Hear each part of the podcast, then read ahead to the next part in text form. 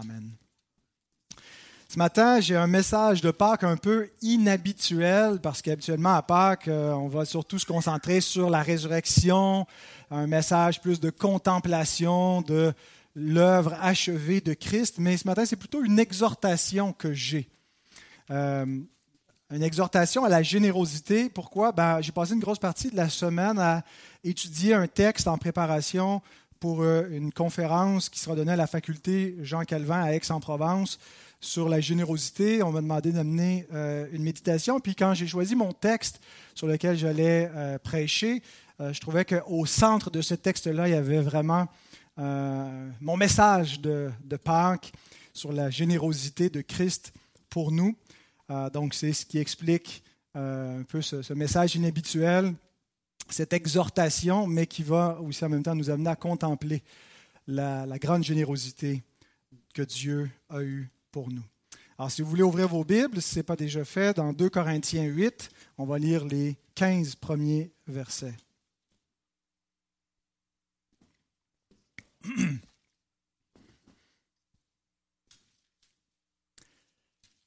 Nous vous faisons connaître, frères, la grâce de Dieu qui s'est manifesté dans les églises de la Macédoine. À travers la grande épreuve de, de leurs afflictions, leur joie débordante et leur pauvreté profonde ont produit avec abondance de riches libéralités de leur part. Ils ont, je l'atteste, donné volontairement selon leurs moyens, et même au-delà de leurs moyens, en nous demandant avec de grandes instances la grâce de prendre part à l'assistance destinée aux saints. Et non seulement ils ont contribué comme nous l'espérions, mais ils se sont d'abord donnés eux-mêmes au Seigneur, puis à nous, par la volonté de Dieu. Nous avons donc engagé Tite à achever chez vous cette œuvre de bienfaisance comme il l'avait commencé. De même que vous excellez en toutes choses, en foi, en parole, en connaissance, en zèle à tous égards, et, euh, et dans votre amour pour nous, faites en sorte d'exceller dans cette œuvre de bienfaisance. Je ne dis pas cela pour donner un ordre, mais pour éprouver par l'exemple du zèle des autres la sincérité de votre amour. Et nous arrivons à notre pépite, notre joyau pour Pâques, c'est le verset 9. Car vous connaissez la grâce de notre Seigneur Jésus-Christ, qui pour vous s'est fait pauvre, de riche qu'il était, afin que par sa pauvreté, vous soyez enrichis.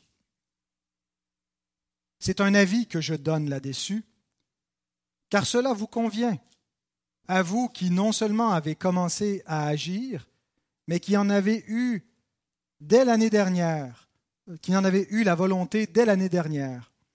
Verset 11. Achevez donc maintenant d'agir, afin que l'accomplissement, selon vos moyens, répondent à l'empressement que vous avez mis à vouloir. La bonne volonté, quand elle existe, est agréable en raison de ce qu'elle peut avoir à sa disposition et non de ce qu'elle n'a pas. Car il s'agit non de vous exposer à la détresse pour soulager les autres, mais de suivre une règle d'égalité. Dans la circonstance présente, votre superflu pourvoira à leurs besoins, afin que leur superflu pourvoie pareillement au vôtre, en sorte qu'il y ait égalité. Selon qu'il est écrit, celui qui avait ramassé beaucoup n'avait rien de trop, et celui qui avait ramassé peu n'en manquait pas. Prions. Merci notre Dieu, merci pour Christ, merci pour la résurrection. Merci Seigneur parce que il est ressuscité pour notre justification, Seigneur. En le ressuscitant des morts, tu le justifiais, tu le déclarais publiquement juste et roi et Seigneur et Sauveur, mais aussi tu nous déclarais juste en lui, tu nous justifiais, Seigneur. Et Seigneur, on te prie pour que cette grâce, cette générosité, cette bonté que tu as eue envers nous, qu'on ne fasse pas seulement la recevoir, mais qu'on la laisse nous transformer, qu'on puisse ressembler à Christ et nous aussi nous donner en réponse, nous donner d'abord à toi, notre Dieu, mais nous donner envers nos frères et nos sœurs, nous donner envers notre prochain et manifester cet amour sacrificiel, cette générosité, cet élan du cœur, Seigneur, qui vient de ton amour, de ton cœur que tu as eu pour nous. Nous te le demandons au nom de Christ. Amen. Alors d'abord, un mot sur la situation qui est derrière cette exhortation à la générosité dans l'épître, la deuxième épître de Paul aux Corinthiens. Paul faisait une collecte pour les chrétiens de la Judée. Pourquoi est-ce qu'il faisait une collecte? Ben, D'une part parce qu'ils étaient pauvres. Ils étaient pauvres parce que c'était une église qui avait connu beaucoup de persécutions. Euh, il y avait déjà une famine aussi qui avait sévi dans la région de la Judée en 46, euh, qui est mentionnée dans Actes 11, 27 à 30. Euh, l'église, les églises de la Judée étaient les premières églises à avoir supporté l'œuvre du royaume de Dieu, le, soutien des ouvriers. Tous les premiers ouvriers, les premiers prédicateurs d'Évangile partaient de là. Euh, et donc, c'est eux qui donnaient sacrificiellement pour ce soutien-là. Et puis, euh, il faut dire aussi qu'ils supportaient en plus de cela une double taxation, à la fois des Romains, mais du peuple juif, la taxe du temple. Euh, et on estime, certains spécialistes, que ça pouvait aller jusqu'à 40% sur le revenu qui leur était imposé. Donc, ils avaient une grande pauvreté et en, raison de cela, Paul fait une collecte. Une autre raison, ben, c'est que Paul estime que les païens ont une dette envers les chrétiens d'origine juive. Il écrit par exemple dans Romains 15 à propos de la même collecte euh, qu'il euh, était en train de faire, 15, 27 à 25 à 27. Maintenant, je vais à Jérusalem pour le service des saints, car la Macédoine et l'Achaïe ont bien voulu s'imposer une contribution en faveur des pauvres parmi les saints de Jérusalem. Elles l'ont bien voulu et elles leur devaient, car si les païens ont eu part à leur avantage spirituel, ils doivent aussi les assister dans les choses matérielles. Principe de réciprocité. vous avez reçu l'Évangile, de, euh, des ouvriers envoyés de Jérusalem, ben, soutenez-les euh, par vos biens matériels. Une autre raison, ben, c'est pour euh, améliorer les relations au sein de l'Église universelle. On sait qu'il y a des tensions dans l'Église du premier siècle entre les chrétiens d'origine païenne et ceux d'origine juive.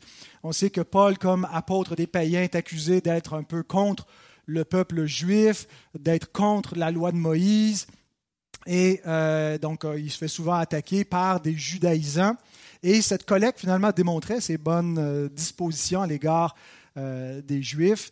Et puis, Warren Worsby remarque dans son commentaire ce qui suit, il dit, en plus d'apporter une aide matérielle aux pauvres, Paul avait une autre bénédiction à l'esprit. Il voulait que cette offrande serve à consolider l'unité de l'Église, alors que les assemblées païennes venaient en aide aux communautés juives situées de l'autre côté de la mer. Ce don montrait aussi clairement aux croyants d'origine juive, dont certains restaient très attachés à la loi, que Paul n'était pas l'ennemi des Juifs ou de Moïse, comme il est accusé dans Actes 20, verset 17 et suivant. Au début de son ministère, il avait promis de se souvenir des pauvres, Galates 2.10, et il s'est efforcé de respecter cette promesse. Sauf que, il y avait un petit problème un peu délicat euh, entourant cette section dans l'épître la deuxième épître aux Corinthiens, c'est que les Corinthiens s'étaient déjà engagés à contribuer à cette collecte, à donner euh, pour Jérusalem depuis un an, mais on n'avait toujours pas vu la couleur de l'argent. Alors Paul doit leur rappeler avec doigté que, écoutez, vous vous êtes engagés, les boys, alors ce serait bien que euh, vous fassiez suivre les chèques. Euh, et on voit donc dans le passage qu'on a lu au verset 10 et 11 cet engagement. Il dit, euh, c'est un avis que je donne là-dessus, car cela vous convient, hein, c'est une bonne chose pour vous, à vous qui non seulement avez commencé à agir, mais qui en avez eu la volonté dès l'année dernière. Achevez donc maintenant d'agir afin que l'accomplissement, selon vos moyens, réponde à l'empressement que vous avez mis à vouloir. Alors comment est-ce qu'il va s'y prendre pour amener ce point pour amener cette exhortation, ben, il va s'y prendre en trois points, comme tout bon prédicateur réformé baptiste. Et les trois points que je vais développer sont les suivants. La générosité exemplaire des Macédoniens, versets 1 à 8. La générosité salutaire de Christ, verset 9. Et la générosité nécessaire des Corinthiens, versets 10 à 15. Vous trouvez que ça rime, c'est volontaire. J'ai arrêté au moins 15 minutes à trouver des points comme ça, mnémotechniques. Mais euh, autour de la générosité, l'exemple des Macédoniens, l'exemple suprême de Christ qui est pour notre salut, et puis euh, la, nécessité qui, en découle de cela, en particulier de l'œuvre de Christ, pour une générosité chez les Corinthiens, auquel il écrit, mais on pourrait aussi dire au sein de Saint Jérôme, euh, puisqu'il il est nécessaire que nous démontrions la même générosité si nous avons reçu celle de notre Seigneur. Christ est le cœur de euh, l'argumentation de l'apôtre Paul parce qu'il est le cœur de la générosité. Si nous pouvons être généreux, c'est d'abord parce que nous avons été l'objet de sa générosité. Et c'est vraiment le lien que je désire faire avec le, dimanche matin de Pâques. C'est comment, euh, en rappelant la générosité de Christ pour nous, mais en même temps, euh, non seulement juste nous garder à, contempler et à être reconnaissant pour cette générosité, mais à ce qu'on puisse être mu, à être euh, touché dans notre, dans notre cœur pour pouvoir reproduire cette générosité. Alors d'abord, l'exemple, la générosité exemplaire des Macédoniens. Commençons avec cet exemple parce que c'est ce que Paul fait. Plutôt que d'y aller directement avec une exhortation, il commence un peu subtilement en donnant l'exemple d'autres qui euh, ont donné.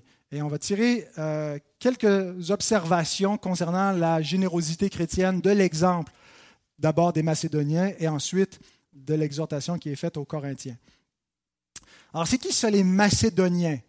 Euh, ben là, Ce sont les habitants de la Macédoine, qui était une province romaine. On peut mettre une carte, je ne fais pas souvent mettre des cartes, j'aime mieux juste mettre du texte, mais parfois ça peut être utile. On a donc ici l'Empire romain et c'était une province, euh, la Macédoine, qui correspond au nord de la Grèce actuelle et d'une partie de l'Albanie. Euh, et donc, euh, il, y a, quelques églises que nous connaissons qui sont dans ce territoire-là. L'église de Philippe, de Thessalonique, qui était la capitale de la Macédoine, l'église de Bérée, on n'a pas de, lettres, mais on les voit dans les actes des apôtres, les Béréens, donc c'était aussi en Macédoine. C'était une région jadis riche, parce qu'il euh, semble qu'il y avait des mines d'or et d'argent, mais euh, qui avaient été largement dépouillées par les Romains quand ils ont été conquis. Euh, et c'est peut-être ce qui explique leur pauvreté profonde après avoir été riches. Mais donc, avant de parler de leur pauvreté matérielle, Paul commence plutôt en affirmant leur richesse spirituelle au verset 1. Relisons le verset 1. Nous vous faisons connaître, frères, la grâce de Dieu qui s'est manifestée dans les églises de la Macédoine. La richesse spirituelle. Et Paul n'a pas seulement ici l'idée que la grâce de Dieu s'est manifestée par leur salut, mais par la générosité que leur salut a engendré. donc, c'est une grâce de Dieu que d'avoir été aussi généreux. En première remarque, Première observation concernant la générosité chrétienne, elle procède de l'abondance spirituelle. Ce n'est pas simplement euh, un acte, un acte euh, humaniste, mais c'est quelque chose qui est directement connecté avec notre état spirituel, avec la grâce de Dieu, avec l'effet de la grâce de Dieu. Si la grâce de Dieu est à l'œuvre au sein d'une communauté, ça devrait produire de la générosité. C'est l'effet de la grâce. Habituellement, l'absence de générosité, euh, ben, c'est un mauvais signe, c'est un signe d'une pauvreté spirituelle. Et généralement, quand euh, les hommes les êtres humains ne euh, sont pas généreux, ben, ça vient avec des raisons pour ne pas l'être. On a des excuses. Hein, quand on se fait demander euh, pour, pour, pour, aider et qu'on ne veut pas, ben, on donne des excuses, on donne des raisons pour ne pas le faire, pour ne pas s'engager, pour ne pas donner de notre temps ou de notre avoir, pour ne pas se dépenser nous-mêmes. Eh bien, la grâce change la donne. Elle, euh, et c'est la deuxième observation, elle donne en dépit des obstacles. La nature humaine, pécheresse, cherche des raisons pour ne pas donner, pour ne pas s'engager, mais la grâce qui change le cœur, finalement, surmonte les obstacles. On aurait des raisons de ne pas donner. Et ici, Paul nous donne des raisons qu'ils auraient eues à vue humaine de ne pas s'engager, ces Macédoniens. Il parle de leur grande épreuve, mais qu'il contraste avec leur joie débordante. Il parle de leur pauvreté profonde, mais qu'il contraste avec leur riche libéralité. Donc, deuxième remarque, la générosité chrétienne donne en dépit des obstacles. Troisième remarque, la générosité chrétienne est joyeuse et volontaire. Il n'y a pas eu besoin de leur tordre le bras. En fait, c'est presque le contraire. C'est eux qui insistaient auprès de Paul pour prendre part. Et donc, la vraie générosité ne peut pas être contrainte. On peut certainement manipuler les gens pour les forcer à donner ou à s'engager, à être généreux dans la vie, mais s'ils le font par contrainte ou parce qu'ils se sentent forcés, ce n'est pas la générosité chrétienne. La générosité qui nous est donnée en exemple ici, chez les Macédoniens, euh, est joyeuse et elle est volontaire. Il dit au verset 3, ils ont, je l'atteste, donné volontairement selon leurs moyens et même au-delà de leurs moyens, nous, nous demandant avec de grandes instances la grâce de prendre part à l'assistance destinée aux saints. Je ne dis, euh, au verset 8, je ne dis pas cela pour donner un ordre, mais pour éprouver par l'exemple du zèle des autres la sincérité de votre amour. Donc il dit, je ne suis pas en train non plus d'essayer de vous forcer, et je ne vous ai pas non plus de vous manipuler, mais de stimuler votre générosité en vous donnant l'exemple de frères, d'églises qui ont été généreux. Mais non seulement c'est volontaire, ça ne peut pas être contraint ni par l'Église qui ne peut pas légiférer en la matière, on ne peut pas forcer les gens à donner, l'Église doit toujours dépendre de contributions volontaires. Euh, mais on ne peut pas non plus légiférer la générosité au niveau euh, étatique. La vraie générosité doit être volontaire, mais en plus de ça, elle doit être joyeuse. Ça doit procéder d'un cœur qui est heureux de donner, qui le fait avec joie, comme il est écrit un petit peu plus loin dans la même épître, au chapitre 9, verset 7, que chacun donne comme il a résolu en son cœur, sans tristesse ni contrainte, car Dieu aime celui qui donne avec joie si, au-delà d'un certain montant ou d'un certain degré de générosité dans ta vie, ça commence à, te rendre triste, ben arrête un petit peu avant parce qu'il faut que tu donnes avec joie. Donne qu'est-ce que tu as résolu, donne avec joie.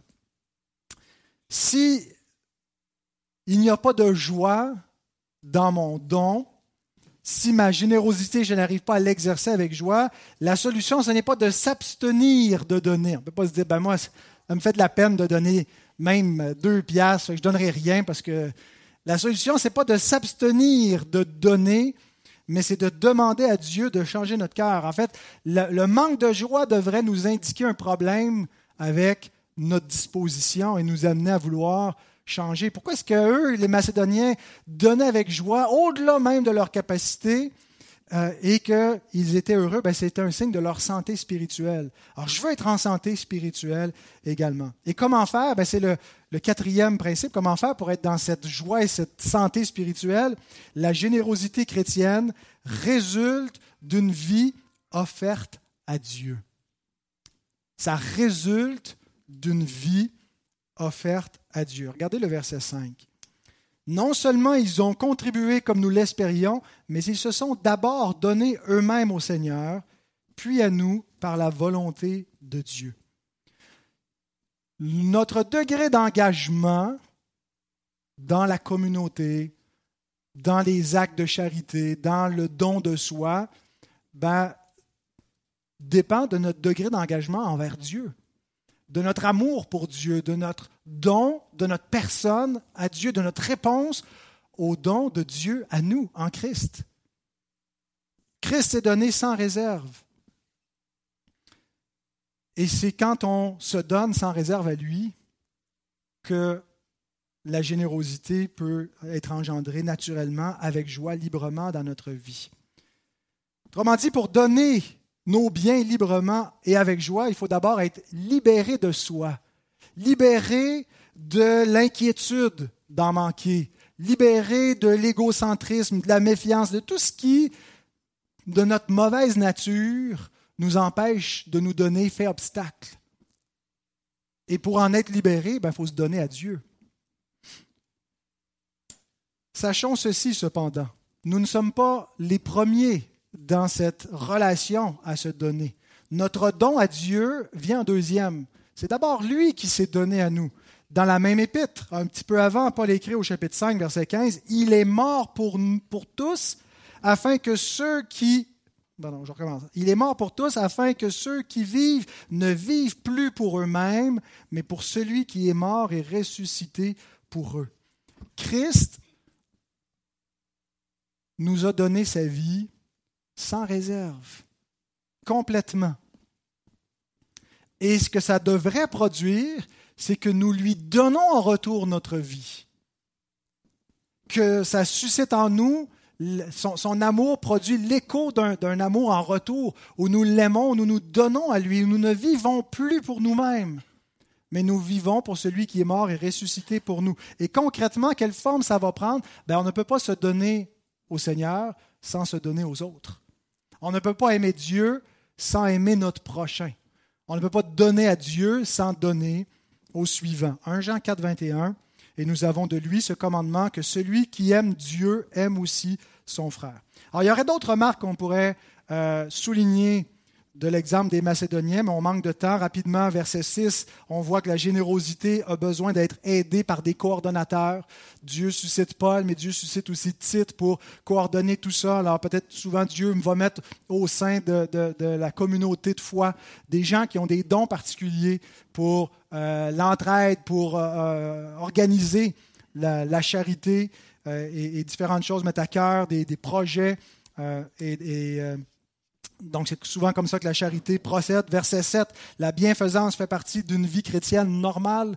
Euh, on ne peut pas juste dire, ben, moi, j'excelle dans, un paquet de domaines, mais là-dessus, je je, ça, le reste qu'on pense, ça, va de soi. Si on abonde dans, d'autres domaines de la vie chrétienne, la, la, charité chrétienne devrait être aussi importante et centrale. Verset 8, la générosité chrétienne se manifeste, manifeste l'authenticité de l'amour. C'est une preuve de notre amour. Alors si on conclut sur l'exemple des Macédoniens concernant la générosité, bien, on voit que en fait, elle est une bénédiction non seulement pour celui qui reçoit, mais pour celui qui donne.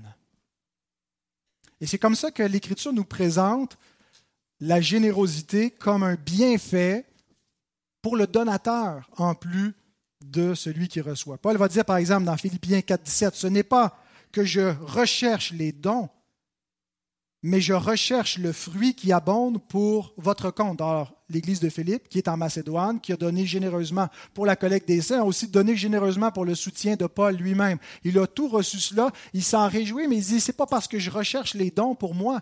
Ce qui me réjouit, c'est le fruit de la grâce de Dieu qui abonde au milieu de vous. Et je suis conscient qu'il y a certains prédicateurs qui abusent de cela. On va y arriver, on va y arriver, frères et sœurs. On va finir par mettre tous nos téléphones sur mute.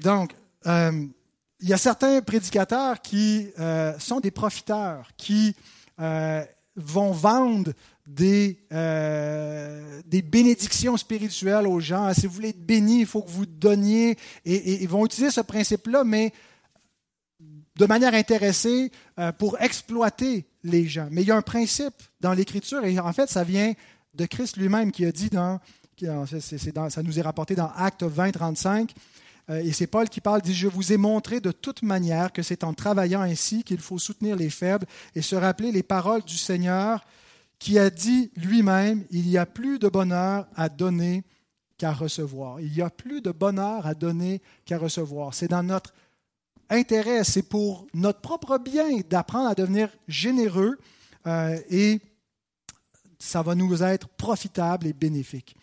Maintenant, nous arrivons au cœur du message de Paul et qui explique pourquoi est-ce que les Macédoniens ont été tant généreux. D'où ça venait cet élan du cœur? D'où ça venait cette joie et cette facilité, cette libéralité abondante? Ben, Ça venait de la générosité salutaire de Christ, parce qu'ils ont été transformés par la grâce du Seigneur. Relisons le verset 9. Car vous connaissez la grâce de notre Seigneur Jésus-Christ qui pour vous s'est fait pauvre de riche qu'il était, afin que par sa pauvreté vous soyez enrichis. Donc au verset 1, il dit, nous vous faisons connaître une grâce que vous ne connaissiez pas, la grâce de Dieu manifestée en Macédoine.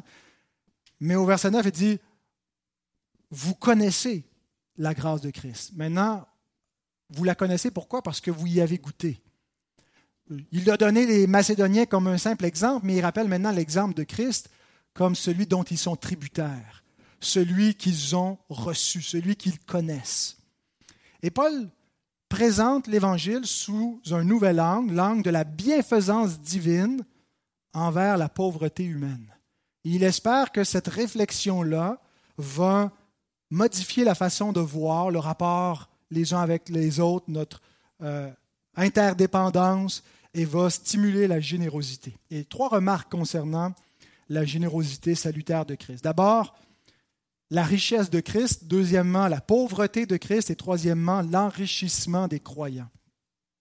Pour apprécier la générosité de Christ, Paul commence par nous amener à réfléchir, à réaliser, à méditer sa condition de préexistence. Il, le Christ euh, devient homme dans le temps, dans l'histoire. Il n'est pas éternellement homme, mais la personne qui devient homme existait avant de devenir un homme.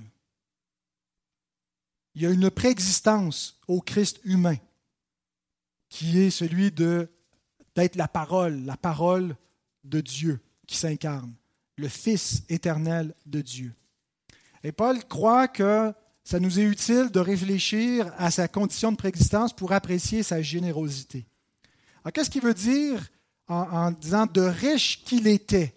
En quoi consistait la richesse de Christ? Est-ce qu'il a cessé d'être riche? Il était riche, il ne l'a arrêté. Laissons John Gill expliquer le sens de cette expression.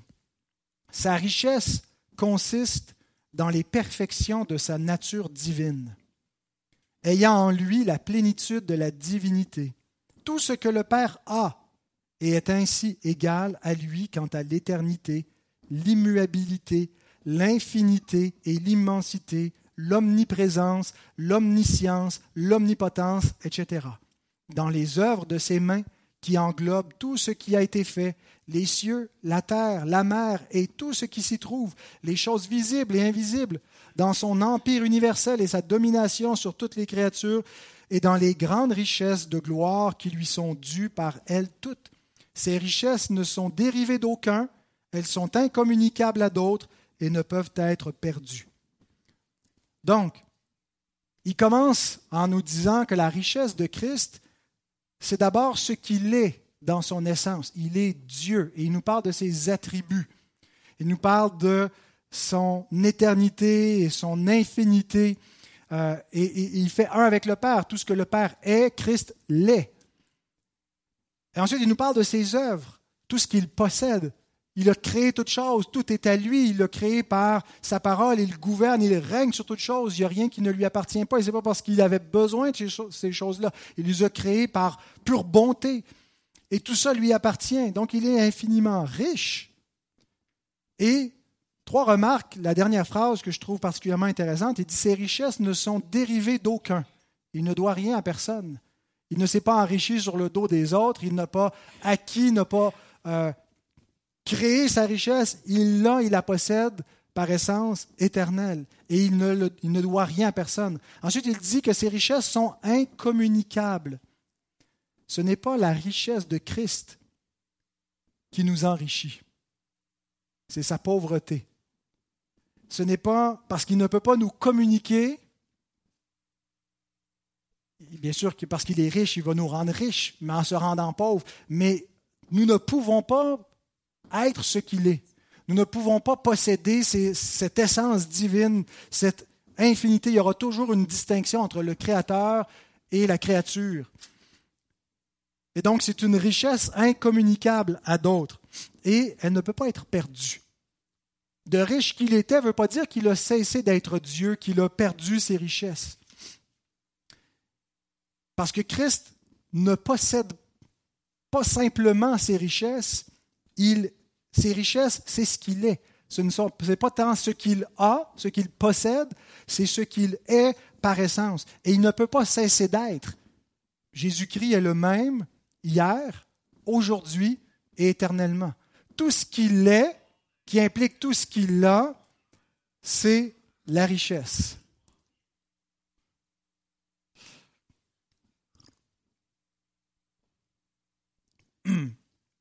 Donc, si la richesse dont Christ ne peut être dépouillé ne nous enrichit pas, si ce n'est pas par sa richesse que nous sommes enrichis, qu'est-ce qui nous enrichit? C'est la pauvreté de Christ. Et là, il y a un renversement de notre logique humaine. Pour être enrichi à vue humaine, ben, ça prend des richesses. On a besoin d'être enrichi par quelqu'un de riche. Mais pour être enrichi par Christ, il a fallu qu'il s'appauvrisse. Mais la pauvreté de Christ, ce n'est pas quelque chose d'essentiel, c'est-à-dire qui, appartient à son essence. Par essence, il est riche.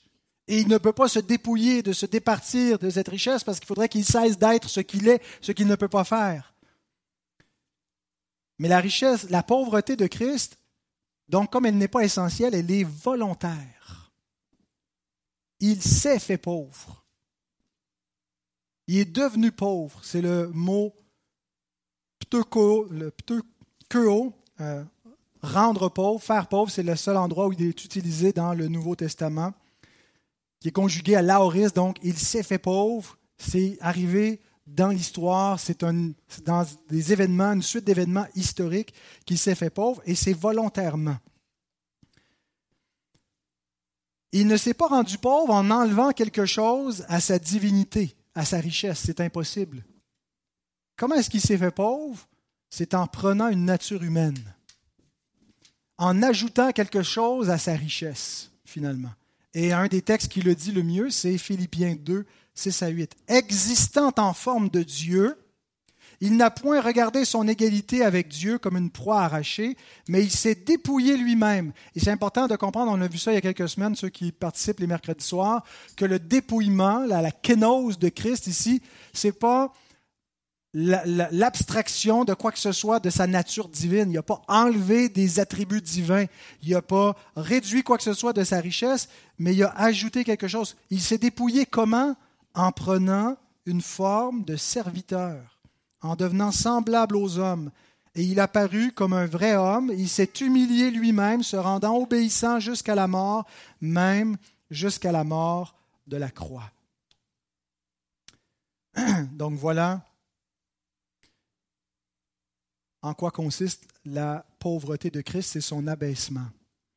Son incarnation, mais son incarnation dans une condition humble, pauvre, et qui va aller jusqu'à la mort. En fait, Christ, par essence, était digne, en devenant un homme, de, s'incarner comme un seigneur, de s'incarner comme un roi, de s'incarner comme le roi des rois. Et il est le roi des rois, mais il a dû, pour être élevé, d'abord s'abaisser. Il s'est appauvri par amour comme serviteur. À nouveau, j'aimerais vous citer John Gill qui a une magnifique méditation sur la pauvreté de Christ. Il dit Il s'est fait pauvre en revêtant la nature humaine avec toutes ses faiblesses et ses imperfections, à l'exception du péché. Il est apparu non comme un seigneur, mais sous la forme d'un serviteur. Il a enduré beaucoup d'opprobre et de honte, et enfin la mort elle-même. En devenant homme, il n'a pas cessé d'être Dieu, ni n'a perdu ses perfections divines, bien que celles-ci aient été largement cachées et couvertes de la vue de l'homme. Dans sa nature humaine, il est devenu le contraire de ce qu'il est dans sa nature divine, c'est-à-dire fini et circonscrit, faible et infirme, ignorant de certaines choses et mortel. Dans cette nature, il a aussi été exposé à beaucoup de méchanceté et de pauvreté extérieure, et il est né de parents pauvres, il n'a pas reçu d'éducation noble, il a été formé à un métier mais n'avait pas où reposer sa tête. Il était soutenu par les biens d'autres personnes et à sa mort, il n'avait rien à léguer à sa mère, mais l'a confié aux soins d'un de ses disciples. Tout cela accomplit les prophéties le concernant. Il devait être pauvre et humble. Psaume 41, 2, Zacharie 9, 9. Pourquoi donc un tel appauvrissement, un tel abaissement pour notre enrichissement? Ce n'est pas la richesse essentielle de Christ qui nous enrichit, c'est sa pauvreté volontaire. Paul dit bien que par sa pauvreté, nous avons été enrichis. Et regardons maintenant l'enrichissement des croyants. il est d'abord important de préciser la nature de cet enrichissement, parce que notre nature perverse, quand elle pense à être enrichie, pense immédiatement à des biens, à des bénédictions matérielles, et c'est ça l'essence de l'évangile de la prospérité. On prêche la santé, on prêche l'abondance, on prêche des richesses matérielles, et on s'enrichit en manipulant les gens, en leur faisant croire que c'est ça l'évangile. Mais précisons la nature de cet enrichissement. Et j'emprunte encore à John Gill ces paroles. Il écrit Afin que par sa pauvreté vous soyez enrichis, non pas dans le domaine temporel, mais dans le domaine spirituel. Et par son obéissance, ses souffrances et sa mort, dans son humble condition, il a payé toutes leurs dettes, a confectionné une robe de justice et ornée de joyaux dont il les a revêtus, et par son sang et son sacrifice, il a fait d'eux des rois et des prêtres pour Dieu. Bien-aimés, nous sommes riches, immensément riches, comme co-héritiers de Christ, enfants de Dieu, citoyens de son royaume. Nous possédons la vie éternelle. Et si le monde considère que nous ne sommes rien, c'est parce qu'il ne voit pas les choses dans la bonne perspective. Mais nous, voyons-nous les choses dans la bonne perspective? Considérons-nous et apprécions-nous la véritable richesse que nous possédons, que tout l'or du monde ne peut pas acquérir, et que servirait tout l'or du monde si on perd notre âme à la fin? L'enrichissement que Christ nous donne implique que nous étions pauvres. Avez-vous vu votre pauvreté, votre misère? Avez-vous pris conscience de votre condition de nudité, de péril Parce que plusieurs dans le monde qui se pensent riches, qui sont suffisants, qui n'ont besoin de rien, surtout pas de Christ, surtout pas de ce pâle galiléen, qu'est-ce qu'il peut apporter à leur existence? Ils le méprisent. Et ils méprisent ses disciples. Et ils ne voient pas eux-mêmes qu'ils sont pauvres, misérables et nus, parce qu'ils sont aveugles. C'est pour ça qu'ils ne le voient pas. Ils sont riches à leurs yeux parce qu'ils marchent par la vue. Et ils ont une fausse perspective sur l'existence. Et ils vont réaliser leur misère et leur péril lorsque tout sera mis en lumière. Mais heureux les pauvres en esprit. Heureux ceux qui voient leur pauvreté spirituelle, leur misère, leur péché, Heureux ceux qui n'ont pas confiance dans leur propre bonté, parce qu'il y en a, ce n'est pas tant l'argent du monde que leur propre vertu, leur propre bonté. Ils sont suffisants dans leur, leur vie, ce qu'ils font, ce qu'ils font pour eux-mêmes. C'est des gens positifs. Ils n'ont pas besoin de Christ. Heureux les pauvres en esprit. Heureux ceux qui sont malheureux de leur condition, qui réalisent qu'ils n'ont rien parce qu'ils peuvent obtenir la vraie richesse, le royaume. Le royaume des cieux est à eux. Et c'est Christ qui vient leur donner. Pour être enrichi ainsi par Christ, il faut voir sa pauvreté et tendre la main vers lui comme un mendiant le fait. Il faut être prêt à, à s'humilier de la sorte, à reconnaître que Christ est l'homme riche qui se fait pauvre pour venir nous enrichir, nous qui sommes extrêmement pauvres et perdus. Mais si on ne veut pas se voir perdu, si on ne veut pas tendre la main vers Christ, bien on va rester dans notre misère tout en s'illusionnant que tout va bien pour nous. Rappelons maintenant le but de Paul au verset 9 en nous rappelant la richesse, la pauvreté de Christ et notre enrichissement. C'est dans le but de stimuler la générosité des chrétiens la générosité de Christ doit nécessairement se reproduire chez ceux qui l'ont reçu. Avez-vous reçu, avez-vous été enrichi de Christ? Ben, Une des preuves, c'est que ça va engendrer une générosité de même nature, semblable à celle de Christ. Pas au même degré, personne ne peut l'égaler. Mais ça ne va pas laisser notre cœur stérile si vraiment on a reçu cette, cette grâce. Donc, c'est notre dernier point, la générosité nécessaire des Corinthiens. Il y a plusieurs raisons qui retiennent parfois notre générosité. Vous savez, on a peur de donner à des profiteurs, à des gens qui ne le méritent pas ou qui ne vont pas l'apprécier à sa juste valeur, peur de ne pas recevoir l'honneur ou la reconnaissance ou l'avantage qui devrait nous revenir si on donne, hein, le retour d'ascenseur. Donc c'est pour se préserver soi-même parfois qu'on ne donne pas. Mais réfléchissez à qui Christ a donné, ou plutôt à qui Christ s'est donné. Il s'est donné à des profiteurs. Il s'est donné à des gens qui ne méritaient pas. Il s'est donné à des criminels. Il s'est donné à des transgresseurs de la loi de Dieu. Il s'est donné à des gens qui n'allaient pas lui donner la moitié de la reconnaissance de ce que mérite son action. Croyez-vous, frères et sœurs, que nous donnons véritablement à Christ la reconnaissance, la gratitude qu'il mérite pour le don infini qu'il a eu envers nous? Il n'y a pas de commune mesure. Hein? Il n'a pas reçu ce qu'il méritait en retour de son don.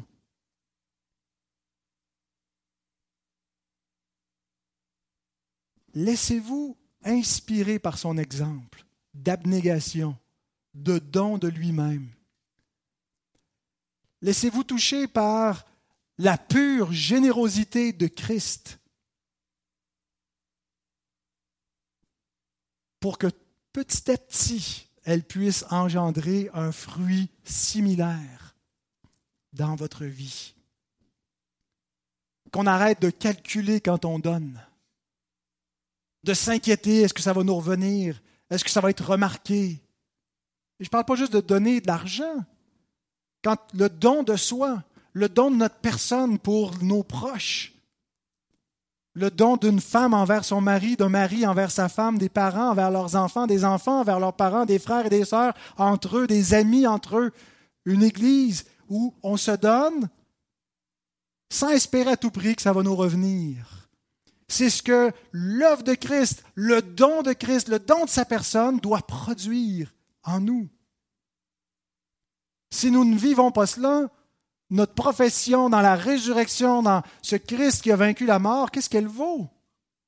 Est-ce qu'on croit vraiment? Est-ce que c'est juste théorique, notre christianisme?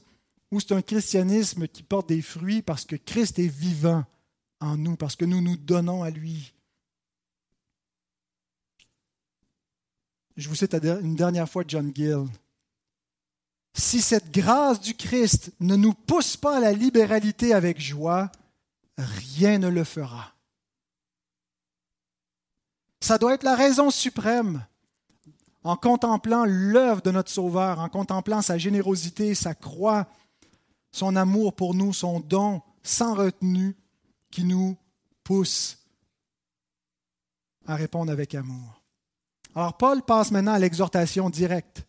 Quelques autres observations rapidement sur ce qu'il va dire concernant la charité chrétienne en s'adressant aux Corinthiens.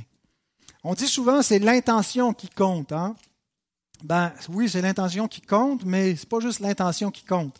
En tout cas, pas d'après Paul. La charité chrétienne ne se contente pas d'intention. Et il leur rappelle au verset 11 et 12, Achevez donc maintenant d'agir afin que l'accomplissement selon vos moyens réponde à l'empressement que vous avez mis à vouloir. La bonne volonté, quand elle existe, est agréable en raison de ce qu'elle peut avoir à sa disposition et non de ce qu'elle n'a pas. Ne vous contentez pas d'avoir de bonnes intentions. Agissez, c'est ce qu'il leur dit. Passez à l'action. Faisons de même. Ne faisons pas simplement nous imaginer ce que nous aimerions faire, comment nous aimerions nous investir. Faisons-le, commençons. Un petit commencement, mais faisons de quoi? Un autre principe la charité chrétienne s'exerce à l'intérieur de ses moyens. L'idée n'est pas de déshabiller Paul pour habiller Pierre. On va déshabiller l'apôtre des païens pour habiller celui des Juifs. Il leur dit au verset 13, car il s'agit non de vous exposer à la détresse pour soulager les autres, mais de suivre une règle d'égalité. Dans la circonstance présente, votre superflu pourvoira à leurs besoins. Donc, comment ça s'applique concrètement? Ben, si après avoir payé le logement, la nourriture et le vêtement, il vous en reste, ce qui est en priorité ne devrait pas être d'abord les loisirs. les divertissements, mais la générosité, la charité. Il y a une place pour les loisirs et le divertissement, et l'idée, ce n'est pas de tout enlever, le, le, gras, le plaisir de notre vie. Mais quand il y a du superflu, ben, l'exercice de la charité se fait sur ce superflu-là. Le superflu, c'est quoi? C'est pas juste là, ce qu'on sait plus faire, ce qu'on sait plus quoi en faire, et puis on va juste le storer à la banque. C'est une fois qu'on a payé les nécessités, s'il en reste, c'est du superflu. Et maintenant, je l'applique dans la question monétaire, mais ça s'applique dans la question du temps, hein, de notre énergie. Nous sommes appelés à vivre comme des sacrifices vivants, pas en se sacrifiant à soi-même sur l'autel du moi, mais en s'offrant à Dieu, et ça va concrètement dans un don de soi vers les autres.